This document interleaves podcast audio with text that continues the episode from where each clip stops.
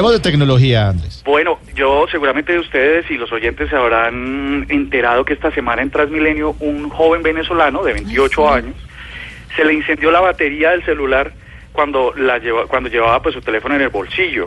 Sí, sí. Y se quemó la pierna. asustados, se preocuparon ustedes. Claro. claro. Sí, imagínese, Muy preocupados los veo, pero entonces eh, sobre sí eso. significa un riesgo al que hay que pararle muchas bolas eh, y darle mucha atención, sobre todo porque hay unos hay unas eh, pistas que le dicen a uno que la batería puede estar presentando problemas y que requiere pues una atención técnica. Claro. ¿Cómo Ustedes a veces sienten que el celular se calienta por ambos lados, Sí, señor. Sí, señor. señor. ¿A quién no le ha pasado? Pues eh, cuando ustedes están cargando el celular, eh, sienten que el cargador, el, pues sí, el cargador, el marranito con el que lo cargan se calienta. Sí, señor. Muy bien. ¿Sienten ustedes eh, cierto calorcito en la pierna cuando llevan el celular en el bolsillo? Sí, señor. Pues les comento que hay una manera de, de- de darle mucha atención a esto porque la pila puede estar o la batería que está hecha de iones de litio puede estar eh, expuesta a una, a una explosión o que se incinere.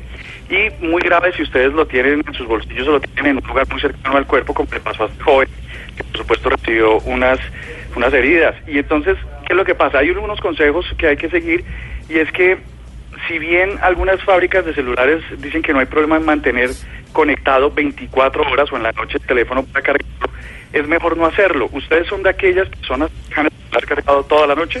No, señor. Pues si lo hacen, es mejor que no lo hagan. Dejen que la batería pues, se descargue y hagan los procesos de carga hasta el 100% y luego desconectenlo para que la batería pueda tener una, una mejor duración y tenga pues una, obviamente eh, pueda evitar que este tipo de problemas pasen.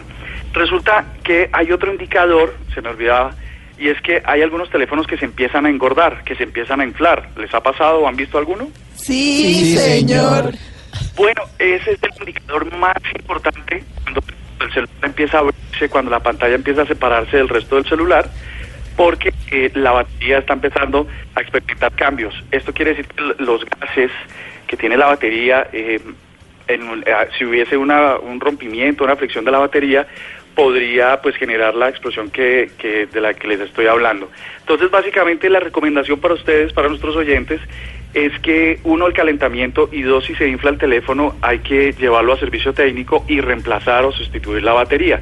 Todas las baterías de todos los celulares son sustituibles, entonces eh, es mejor que ustedes se anticipen y que puedan evitar accidentes. Además porque no es no se trata de una marca, eh, sabemos que Samsung tuvo muchos problemas con uno de sus modelos del Note, pero el que se le explotó o se le incendió esta semana a- al usuario que iba en Transmilenio, pues era de otra marca que salió después con un comunicado diciendo que les extrañaba mucho que eso hubiese pasado con uno de sus dispositivos. Así que se trata es más de manejo, de control, de cuidado, sobre todo a la hora de cargar eh, los celulares.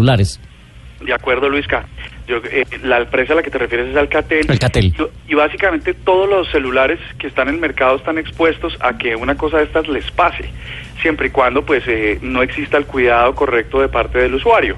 Y de hecho, cuando uno compra el celular en las cajas le indican cuáles son las precauciones que debe tener eh, con la batería o con los procesos de carga de la batería, porque es posible que a cualquiera le pase. Esta vez le pasó a Alcatel le pasó a Samsung y seguramente le pasa a todas las empresas. Está al lado del usuario evitar que cosas como estas sucedan, que pueden ser mucho más graves, ¿no? Por ejemplo, que el- la explosión se ve cuando están hablando y de pronto se pueda quemar la cara, el rostro u otras partes del cuerpo que sean mucho más preocupantes. Sí, señor. Bueno, muchas gracias, Andrés, por esa recomendación, porque a cualquiera también le puede pasar.